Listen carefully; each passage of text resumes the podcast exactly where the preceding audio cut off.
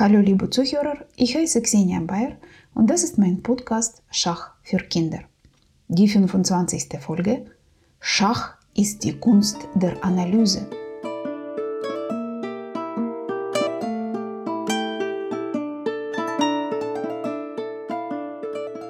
Schach ist die Kunst der Analyse, sagte Michael Botwinnik, der sechste Schachweltmeister. Diese Aussage beschreibt meiner Meinung nach die Entwicklung des Schachspiels ab dem 15. Jahrhundert. Neue Schachregeln kamen, die Schachmeister zogen von Land zu Land, Schulen und Akademien wurden gegründet, die ersten Schachmeisterschaften fanden statt, die Partien der Schachmeister wurden aufgezeichnet, gedruckt und analysiert. Die ersten Bücher der Schachtheorie erschienen. Als grundlegendes Schachlehrbuch galt damals das Buch Questo libro è da imparare giocare e le partite von dem portugiesischen Schachmeister Damiano de Odemira. Der Geschichte nach hob der Papst Leo X. das kirchliche Verbot des Schachspiels 1513 auf, nachdem das Buch von Damiano de Odemira erschien. 1561 kam ein anderes Buch, Libro de la Invención Liberal o Arte del Juego del Ajedrez, die Erfindungsgabe und Spielkunst im Schach heraus. Sein Verfasser, der spanische Priester Rey López de Segura, wird seither als Vater der Schachtheorie bezeichnet. Die Schacheröffnung von Rey López, auch als spanische Eröffnung bekannt, ist eine der ältesten Schacheröffnungen e4, e5, Springer f3, Springer c6, Läufer b5.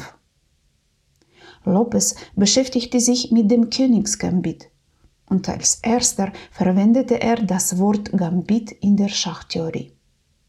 Rey Lopez war ein sehr starker Schachspieler.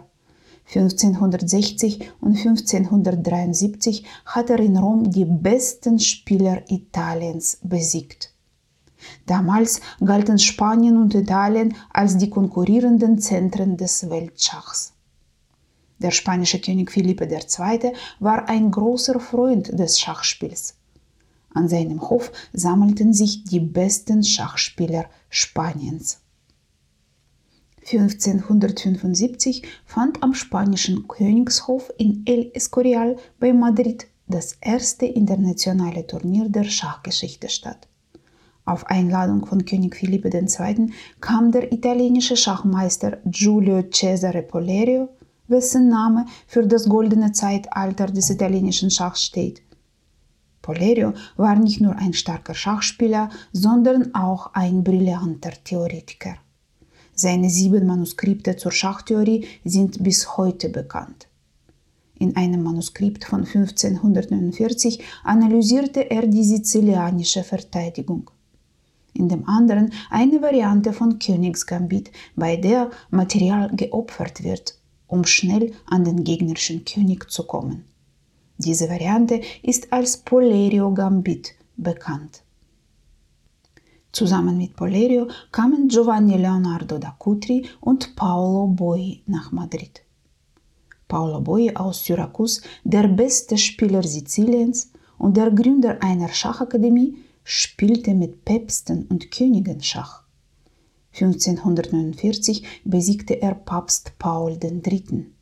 Befreundet war er mit Katharina von Medici, der Königin von Frankreich und einer begeisterten Schachspielerin.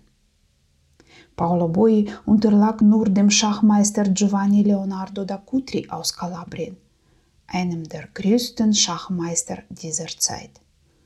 1560 spielte da Kutri gegen Rey Lopez und erlitt eine Niederlage.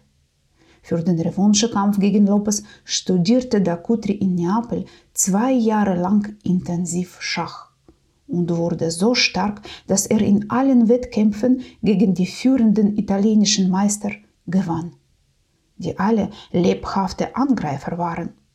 Da Kutri aber einen langsamen, positionellen Stil hatte und solide Strategien gegenüber atemberaubenden Kombinationen bevorzugte. Die italienischen Meister wurden mit großer Ehre am Madrider Königshof empfangen. Im Turnier spielten Dakutri und Bui. Polerio trat als Trainer und Sekundant auf. Als Turnierfavorit galt Rey López de Segura. Neben López spielte auch Alfonso Cerón, einer der stärksten Schachspieler Spaniens.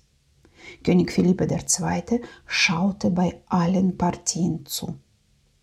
Die erste Partie gewann Rey López gegen Giovanni Leonardo da Cutri mit dem Königsgambit bereits nach zwölf Zügen. Auch die zweite Partie verlor da Cutri. Dann kam Cesare Polerio zum Vorschein. Der Kampf der Theoretiker hatte begonnen. Dank seinem Trainer Polerio gewann da Cutri gleich drei Partien am Stück.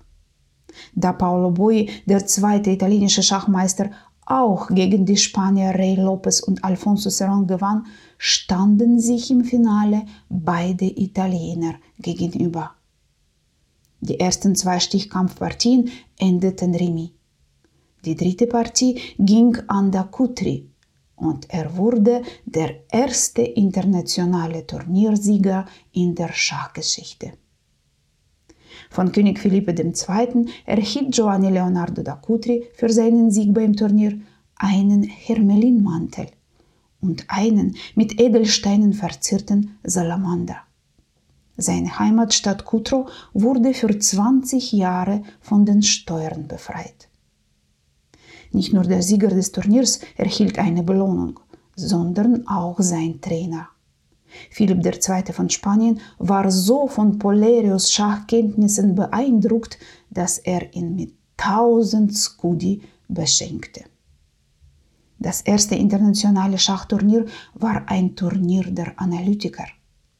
Vater der Schachtheorie Rey López de Segura gegen Maestro di Scacchi Giulio Cesare Polerio, dessen Name mit der Entstehung der italienischen Schule verbunden ist.